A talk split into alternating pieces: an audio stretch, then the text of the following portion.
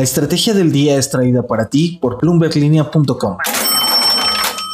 Muy buenos días. Cerremos la semana hablando de la inflación en mayo. ¿Cómo nos fue? También del precio del aguacate, el foro de emisoras de la bolsa en la Riviera Maya, la respuesta a la encuesta de ayer sobre Tesla, las cripto, las noticias más relevantes que hubo esta semana y qué startups andan recaudando dinero y cómo va el ánimo también de los fondos de inversión. ¿De qué estamos hablando?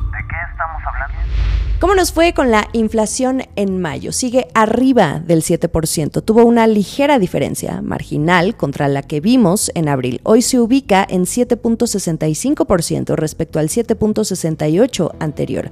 El dato, además, estuvo por encima de las estimaciones de los analistas de Citibanamex, que la esperaban en 7.61%, mientras que los economistas encuestados por Bloomberg la esperaban en 7.64%. México suma 15 meses con la inflación fuera del rango objetivo de Banco de México, que sabemos es de 3% más menos un punto porcentual. Sigue preocupando la inflación subyacente. Esa es la que sigue preocupando, que es la que elimina los precios volátiles como los energéticos, porque se ubicó en 7.28%. Antes estaba en 7.24%. Esta es la que pone atención Banjico al momento de tomar su decisión de tasa de interés.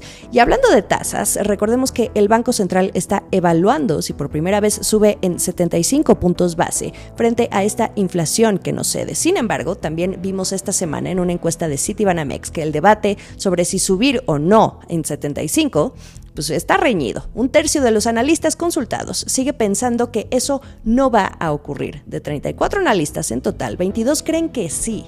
¿Qué fue lo que más subió en mayo? Ahora, seguramente en esta nadie se equivoca porque todos sabemos que fue el aguacate. Lo han ido a comprar últimamente. Si aprovechan este fin de semana, mándenme fotos del precio a mi cuenta de Twitter arroba Jimena Tolama. El precio del aguacate es 19% más caro que en abril. Con eso les digo todo. Le siguen las loncherías, fondas y taquerías, el jitomate también sigue alto, la papa y el pollo. En otras noticias. ¿Cómo va la reunión de las emisoras de la Bolsa Mexicana de Valores en la Riviera Maya?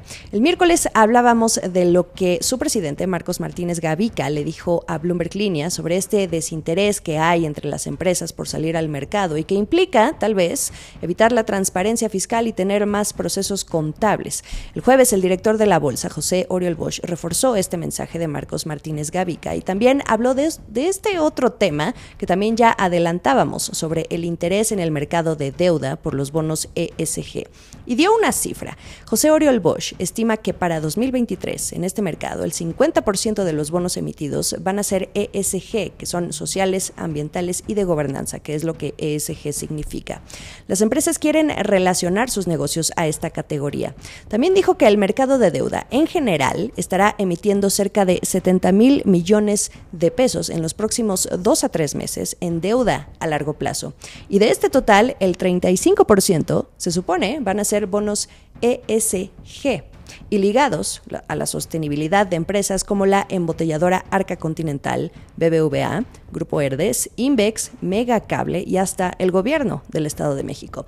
Por cierto, la bolsa mexicana también anda poniendo la mira en los unicornios, estas empresas que valen más de mil millones de dólares. Quiere atraerlos a financiarse en el mercado público. Por ahora anda en contacto con otras bolsas en el mundo para ver cómo les ha ido con estas empresas tipo Uber o Nubank, que por cierto, ahora que fue su debut el año pasado, Nubank dijo claramente que saldría a bolsa, pero no en México. ¿Por qué será? Esto es el dato del día. Momento de responder. Ayer les preguntaba pidiéndoles participar en una encuesta aquí en la descripción del episodio del día de ayer. ¿A cuánto creen que cayó la participación de Tesla en este mercado? Las opciones eran 27%, 10% o 15%. Bueno, pues la mayoría de ustedes respondió que 27%, pero prestemos mucha atención a la pregunta porque es ¿a cuánto cayó la participación? Más no cuánto el tamaño del golpe. Dicho esto, la respuesta correcta es 10%. La participación de Tesla en las ventas globales de vehículos eléctricos cayó del 27 al 10%. Esto según un análisis de Credit Suisse que cita datos de la firma EV Volumes que monitorea más de 80 mercados. Una caída considerable para Tesla. Hoy solo tiene un 10% de ese pedazo de pastel. Cayó a un mínimo de tres años. Ahora, no es, necesario, no es necesariamente significa que a Tesla le vaya mal. Es un modus operandi porque sus ventas suelen caer el último mes de cada trimestre hasta el primer mes del siguiente trimestre. Lo que hace Tesla es que fabrica autos para exportarlos a principios de cada trimestre y que el tiempo que toma transportar esos vehículos a los clientes retrasa la entrega cada tres meses. Pudiera tener que ver. Cripto.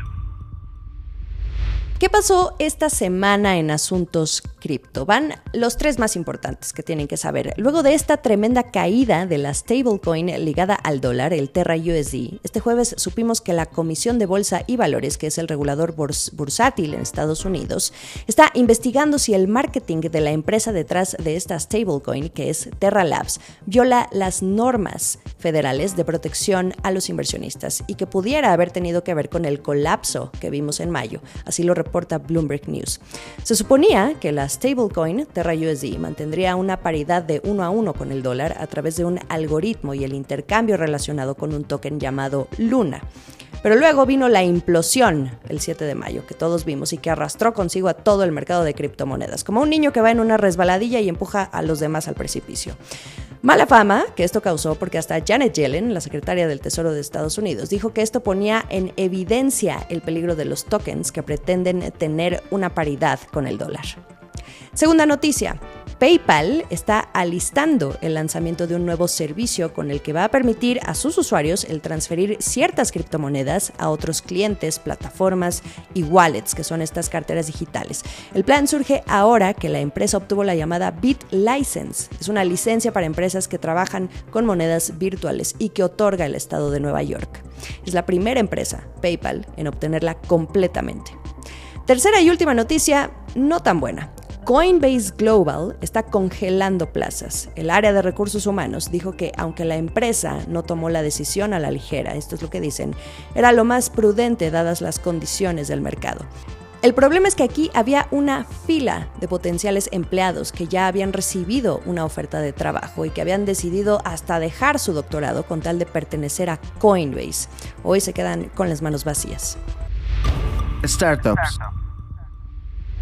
Y mientras esta oleada de despidos en algunas de las startups de México, Latinoamérica y el mundo que hemos venido viendo crecer los últimos años y que por primera vez se enfrentan a recortes masivos ante el panorama macroeconómico, hay otras que siguen recibiendo capital. Los fondos siguen inyectando dinero.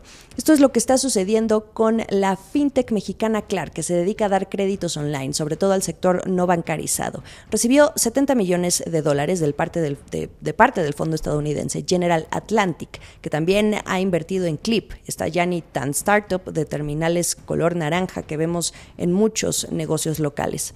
La clave aquí es que esto lo obtienen al tiempo que están explorando la posibilidad de hacer alguna compra. Recordemos que ya ha habido casos en México donde empresas fintech terminan comprando bancos de pequeña participación en el mercado.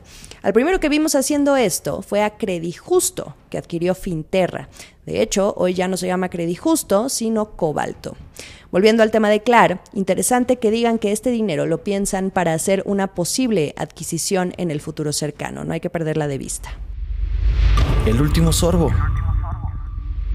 Ahora, decíamos que los fondos siguen inyectando dinero, pero ¿qué tanto? En medio de este invierno que está llegando al ecosistema, así le estamos llamando en Bloomberg Línea, refiriéndonos a esto de que varias empresas congelan plazas o despiden para cuidar sus costos, pues del lado del venture capital estamos viendo cautela. La cantidad de dinero invertida en empresas sigue siendo alta, eso sí, por ejemplo en 2021 el capital de riesgo alcanzó un récord de 15.700 millones de dólares, más que en toda la década anterior. Estos son datos de LAFCA, que es la Asociación para la Inversión de Capital Privado en América Latina. Sin embargo, los fondos andan viendo cómo ajustar su tesis de inversión, en qué empresas invierten y cuánto. Quizá quienes más aplican esto son los enfocados en empresas de alto crecimiento y no tanto en etapas tempranas, que vendrían siendo las rondas presemilla o semilla. Por cierto, ahí está habiendo una atención interesante por parte de los fondos de inversión. Más dinero para empresas que recién arrancan. Se nos terminó otra semana y como ya es tradición, preguntarles cuál es el episodio que más les gustó de esta semana. Cuéntenme en arroba Jimena Tolama a través de Twitter, por allá los leo. No dejemos de consultar bloomberglinea.com en estos días para también tener información más relajada sobre viajes y el buen vivir. Nos vemos en Twitter, arroba la estrategia para que también sigan la cuenta, en YouTube y en Instagram. Nos escuchamos el lunes. Esta fue la estrategia del día, escrito y narrado por Jimena Tolama, producido por Arturo Luna y Daniel Hernández. Que tengas un día muy productivo.